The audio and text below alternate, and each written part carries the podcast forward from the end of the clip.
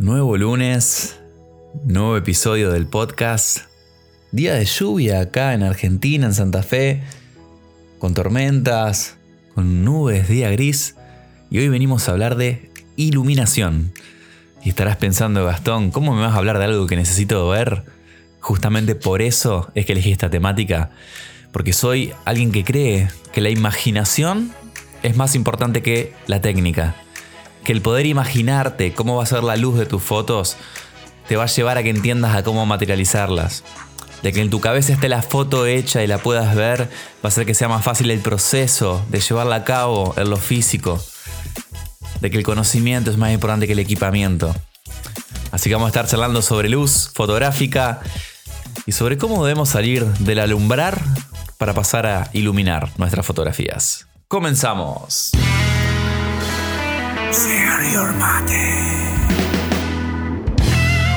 Muy pero muy buenas, ¿cómo estás ahí desde el otro lado? Yo te digo que con unas ganas de estar tomando unos ricos mates con tortas fritas o algunos chipás, el día está súper gris acá en Santa Fe, lloviendo, de vez en cuando aparece algún trueno, así que esperemos que no lo tengamos ahora en la grabación, pero acá contento trayéndote esta idea de hablar sobre iluminación sin estar viendo fotos que es algo que te puede sonar un poco loco, pero que la verdad que va a estar arrojando en tus manos una nueva manera de pensar el proceso de la iluminación fotográfica. A mí siempre cuando hablo de fotografía y cuando hablo de esto tan importante que es la iluminación, que creo que es el elemento primordial que tenemos los fotógrafos para estar creando imágenes, contando historias, se me viene a la mente esta dualidad entre alumbrar e iluminar, que ya te voy a contar bien de qué se trata pero te invito a que a medida que vayamos viendo ejemplitos y cositas, vayas haciéndote un diagnóstico de desde qué lado estás parado. De aquellas personas que alumbran o de aquellos que están iluminando. A mí una frase que me gusta decir siempre cuando enseño iluminación es que muchos fotógrafos se quedan a mitad de camino a la hora de iluminar sus fotografías y simplemente terminan alumbrando una escena. ¿A qué nos estamos refiriendo con esta diferencia entre alumbrar e iluminar? Básicamente al hecho de que alumbrar lo tenemos que asociar a cuando entramos a una habitación que está oscura si prendemos una luz. Simplemente nos sirve para poder ver. Ahora, iluminar es cuando estamos preparando ese ambiente para esperar a alguien, para hacer alguna actividad en particular, y lo iluminamos de una manera que se genera un clima que comunica intenciones, que comunica o que nos lleva a alguna acción en particular, que nos genera algo en particular en el hacer en el pensar, en el sentir, en el, cómo respiramos ese espacio. Esto mismo lo podemos aplicar a la fotografía. Muchas veces, y sobre todo pasa cuando estamos iniciando en el uso de lo que es la herramienta del flash, que llegamos a una escena, tomamos la exposición, sacamos la fotito, y de repente miro la imagen en la pantallita LCD que tenemos atrás, y se ve el fondo hermoso y la persona nos sale oscura. Se ve como una silueta o nos ve con falta de luz. Entonces, ¿qué hacemos? prendo mi flash, lo disparo y cuando miro la foto, ahora tengo una persona blanca, sin profundidad, que se ve en la foto, pero que parece una figurita recortada y pegada sobre ese fondo tan lindo que se veía antes. Usamos al flash como un elemento para alumbrar porque no vemos el rostro de esa persona, no vemos ese sujeto, ese objeto que tenemos arriba de una mesa. Entonces, primera distinción entre alumbrar e iluminar es esa. Alumbrar es simplemente que prender luz para que se vea. Iluminar tiene connotaciones y tiene intenciones de decir algo en particular acerca de eso. Cuando me escuchas decir sujeto, me refiero también a un objeto. Cualquiera sea, una persona, un objeto, una bebida, lo que sea que estemos fotografiando, hagamos retratos o producto. Siempre a la hora de crear iluminaciones o de estar pensando en una finalidad comunicativa a través de nuestra fotografía, tenemos la herramienta de la luz para comunicar. Fotografía básicamente es escribir con luz. Entonces, ¿eso qué quiere decir? De que la iluminación, la luz como tal, es nuestro elemento principal para estar haciendo varias cositas. En primer lugar, sí que se vean los objetos que esas letras que nosotros vamos a estar poniendo en nuestro mensaje se vean, que los objetos que forman parte de nuestro mensaje se vean. Pero, ¿cómo yo hago que se perciban a nivel de color, de temperatura, de dirección, de sombras, de luces, qué te muestro, qué no te muestro, qué hago que lo veas claramente y qué hago que tengas que imaginártelo porque no te lo estoy mostrando perfectamente. Obviamente esto se le puede sumar la profundidad de campo y un montón de cuestiones, pero netamente hablando de iluminación, la luz nos permite develar la forma, nos permite estar dándole el tono al mensaje que vamos a estar comunicando. Y lo que quiero que hagas es que imagines estos escenarios que te voy planteando para que lo vayas asociando y lo uses como proceso creativo a la hora de generar tus propias imágenes. Habrás visto muchas veces imágenes como la que te voy a escribir ahora. Canastita de mimbre, estoy hablando sí de la fotografía newborn, canastita de mimbre, un bebé ahí arropadito con esas telas que suelen usar, ojitos cerrados, coronita de flores, y tenemos ahí la escena. Cerrate los ojos si querés, como para poder eh, imaginártelo mejor. Está la canastita de mimbre, ves al bebé ahí con la coronita de flores y los ojitos cerrados, perfecto. Fíjate lo que te voy a decir ahora. Tenés en tus manos la cámara de tus sueños. Imagínate vos cuál es esa cámara. Con el mejor lente que puedes usar para sacar ese tipo de fotografías. Y ese es el equipo que tenés en tus manos. Al tuyo, el bebé en su canastita de mimbre con su coronita de flores. Entonces, ¿qué haces? Sacas la foto, mm, se ve oscuro. Bien, prendes el flash que lo tenés puesto arriba de tu cámara. ¡Pum! Flashazo al pibe. Cuando miro esa foto, una luz blanca que está viniendo de frente al bebé, marcando sombras muy densas en el fondo, con mucho contraste entre la zona de luz y la zona de sombras una imagen bastante plana también, veo esa imagen y me recuerda a algo que, si tuviste la oportunidad de estudiar historia del arte, o si venís de familia de generaciones, o vivías en un pueblo, quizás te lo podés haber escuchado un poco más, a mí cuando veo esa imagen me hace acordar al famoso libro de muertos, ¿Qué era esto del libro de los muertos? Era lo que se hacía cuando la fotografía no estaba al alcance de todas las personas, que se vestía a la persona que moría o a los bebés muchas veces y se le sacaba fotos. O se vestía al abuelo, se lo ponía en un silloncito maquillado y toda la familia alrededor se sacaba una fotografía porque era el único recuerdo que iba a haber de esa persona. Más allá de las anécdotas, la fotografía era lo único que quedaba para mostrar cómo realmente era. ¿Por qué te digo que pienso en eso cuando veo esas fotos? Porque la iluminación me lo está haciendo pensar de esa manera. Ahora, arrimamos esa misma cunita o esa misma canastita de mimbre con el bebé a un ventanal o a un octobox enorme. Con la misma cámara, mismo lente, sacamos la foto y le ponemos el mismo filtro que le habíamos puesto antes en Photoshop. Y esa fotografía se vende de a cientos, de a miles. ¿Por qué motivo pasa eso? Porque entre una foto y la otra no hubo un cambio desde la técnica, no hubo un cambio de que fue una mejor óptica que se usó, no porque con esa cámara cualquiera hace una buena foto. Lo que simplemente cambió tampoco fue la destreza en Photoshop. Lo único que cambió fue la iluminación. Una foto grotesca, porque la iluminación así lo era, y en este otro lado una fotografía hermosa con una luz súper suave, que hace que el bebé se vea bien, un bebé que está con los ojitos cerrados y con flores rodeados, o sea que lo podríamos asociar directamente a lo anterior que te digo, pero la iluminación no me deja, porque tiene esa luz más soñadora, ese estilo más dulce que hace conectar tanto con las mamás, con los papás, y que hace que sea una fotografía que se venda tanto. Pero no fue suficiente el ejemplo que te di recién, así que te voy a compartir otro. Para que veas que no solamente la luz va a ser y determinar el que algo funcione o no funcione, o que nos lleve a pensar en una cosa u otra, sino que la iluminación también es un factor que es fundamental a la hora de crear imágenes. Hay que parar de usar, chicos, eh, esquemas de iluminación escritos en manuales y empezar a visionar, a imaginar cómo es la luz que quiero que tenga esa imagen que estamos creando. Creo que ya es una época en la cual atarnos a esquemas de iluminación típicos nos lleva a repetir resultados que funcionan o recetas que funcionan, pero a que la gente no pruebe nuevos sabores, a que la gente no, no vea algo distinto, algo más personal, algo que sea propio y que sea tuyo. Te quiero invitar a que te animes a crear los esquemas de iluminación los climas de iluminación, mejor dicho, a través de lo que querés comunicar, a través de luces que quisieras que hubiera en esa escena porque tu cabeza las ve de esa manera. Fíjate este otro ejemplo. Tenemos dos escritores y te anticipo algo de este ejemplito. Se viene video esta semana en YouTube acerca de esto mismo. Si te encanta el ejemplo y si querés verlo luego en imagen, te invito a que estés atento porque más cerca del fin de semana va a estar saliendo el video en YouTube sobre este ejemplo que te voy a dar ahora. Dos escritores. Tenemos un escritor de autoayuda, acá a mi izquierda, y un escritor de novelas de terror a mi derecha. Poner el nombre que quieras, eh, pero imagínatelos.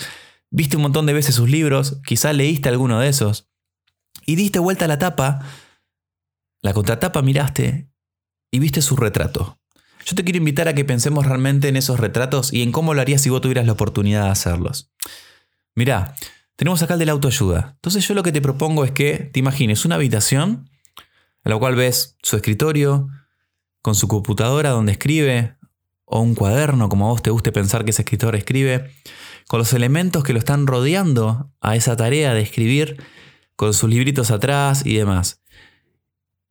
Y quiero que sepas de que ambos escritorios van a ser iguales. Pueden cambiar algunos elementos entre un escritorio y el otro, pero el espacio, la habitación en la cual vamos a estar fotografiando es exactamente la misma. Entonces tenés a la persona sentada mirándote hacia la cámara y lo típico que hacemos todos los fotógrafos es, perfecto, voy a usar un esquema cruzado, voy a poner desde mi ángulo a 45 grados desde arriba apuntando hacia abajo un flash a mi derecha y entonces cruzado a la izquierda le voy a poner otra luz a ese, escritor para que le haga de recorte y lo despegue del fondo. Buenísimo. Miro esa imagen, veo una foto bien lograda, una foto que funciona, pero que quizá no está muy pensada en la persona que estoy fotografiando. Una persona de autoayuda o llevarlo a, no sé, una escritora de, dietas saludables y de comidas saludables. Por lo general se relaciona con la mañana, con esa persona que se levanta temprano, ese escritor, eh, como el club de las 5 de la mañana, y hace todos los hábitos de las personas que están en su, la superación personal y demás. Entonces digo, perfecto, le toca hacer una luz de ventana, una luz muy suave, que parezca de una ventana, ¿no es cierto? Que parezca que ingresa por el ventanal en el cual escribe en las mañanas, donde está inspirado. Entonces digo, perfecto. En vez de usar el esquema típico de receta que podría estar utilizando, voy a agarrar un softbox grande, un octobox grande y lo posiciono no a 45 grados desde mi eje de cámara, sino que voy y lo posiciono al lado de la persona como que si fuera una ventana. Piensen en el escritorio donde habría una ventana en la habitación y pónganlo de esa manera. Ni siquiera hace falta que esté apuntando hacia la persona, puede estar apuntando hacia la habitación, desde un costado y viniendo por delante de la persona del softbox. Si nunca hiciste este ejercicio, probá hacerlo en tu casa, te vas a sorprender de cómo cuando mirás luego la fotografía parece realmente iluminado por una ventana. Sucede que a la hora de iluminar nosotros muchas veces queremos generar ideas o queremos transmitir cosas, pero no estamos utilizando la iluminación como los elementos que iluminan realmente eso. Quiero que parezca una luz natural, pero estoy poniendo mis flashes uno de cada lado, desde arriba hacia abajo, a 45 grados, y yo no encuentro en ningún lugar en mi casa una ventana que la tenga 45 grados de arriba hacia el costadito o viniendo desde un ángulo en la habitación que no sería lógico. Entonces, si pasamos a iluminar nuestras fotografías como elementos reales que hubiera en esa escena, nuestras luces van a ser creíbles y se van a ver reales. Te decía entonces el escritor de autoayuda, ponemos un softbox apuntando hacia la mesa como si fuera una ventana, o sea que le vendría por delante a la persona, no le estaría apuntando directamente. Esto se llama luz no direccional o luz no intencional, que se puede, a veces los puede escuchar, depende de la traducción que la agarres desde el inglés. Luz no indirecta, mejor dicho, esa es la palabra. Entonces no está apuntando derecho, sino que es como que le pasara por delante. Luces que parecen de ventanales. Probala en tu fotografía y después me contás. Si no, Espera el día miércoles, que creo que va a ser el día que va a salir este video que te contaba. Segundo caso, tenemos al escritor de terror, ¿no es cierto? Entonces, ¿qué nos imaginamos con las películas de terror? La misma foto, luz de ventana, un esquema cruzado, otro más, con los libritos atrás y la persona sonriente mirando a la cámara. Creo que si tuviéramos la oportunidad de retratar a alguien como Stephen King, por ejemplo, eh, algún escritor de terror conocido, famoso, al menos es lo que yo haría, les crearía una imagen bastante distinta. Quizás el mismo espacio, el mismo escritorio, pero ya alguno que otro elemento podría variar. Quizá parecería más un whiskycito, con algún habano encendido, levantando el humito para que se vea la escena. Y estoy seguro de que habría algún velador. Lo haría nocturna a esa escena, entonces se vería toda una tonalidad fría en lo que es el ambiente. Podría haber desde lo que sería el fondo del escritor, que salga una luz más azulada o media cian para dar esa idea de nocturno. Podría estar recortándolo y tener un poquito de luz alrededor para que se note, o solamente el fondo.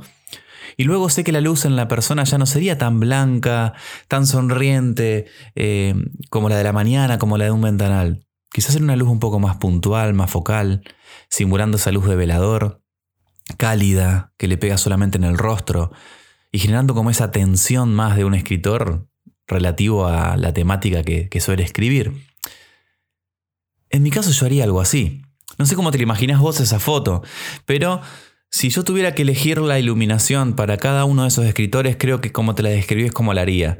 Para que no solamente se vea la persona, para que no solamente se alumbre esa foto, esa escena, sino para que se ilumine, para que la luz tenga un sentido comunicacional y no meramente estético, que es válido, pero creo que si vamos un poquito más allá, logramos esto.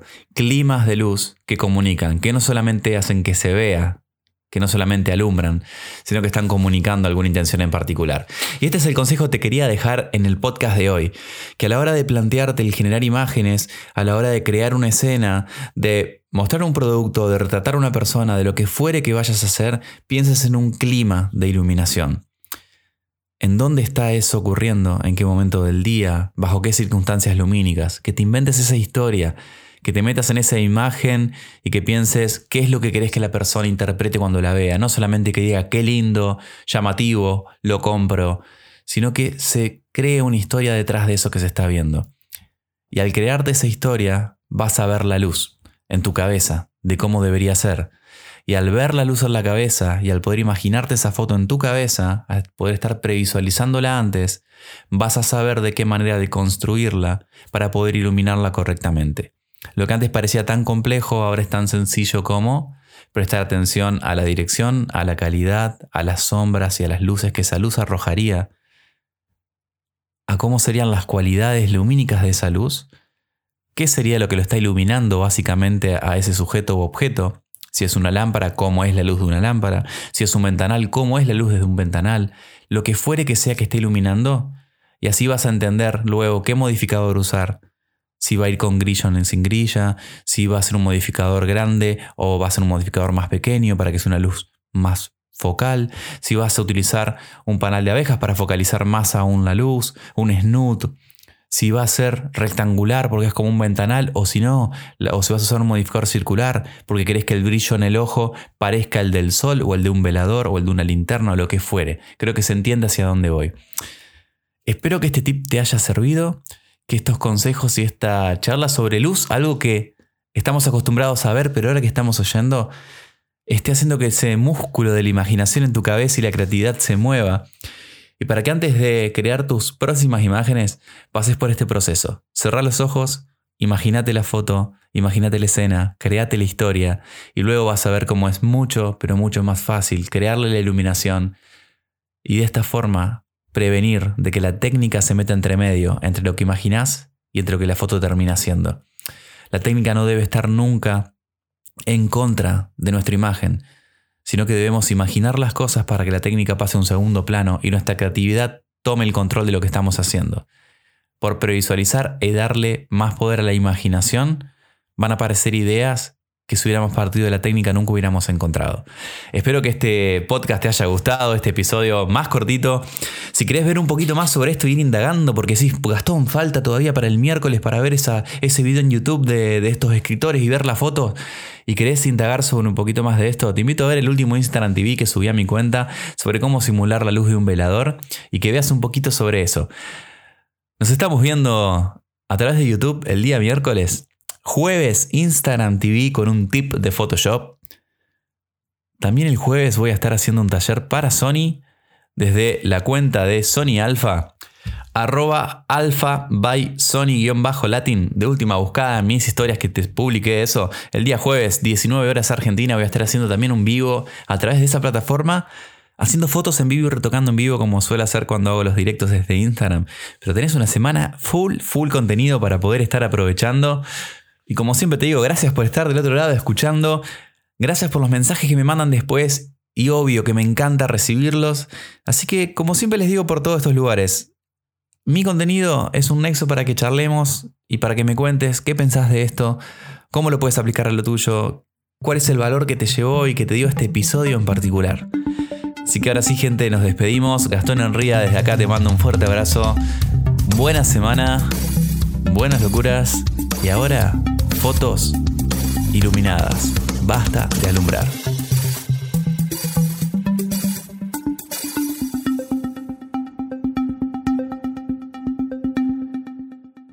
Ah, y una cosita más. Prepárate el fin de semana porque voy a tirar una bomba en mi cuenta de Instagram.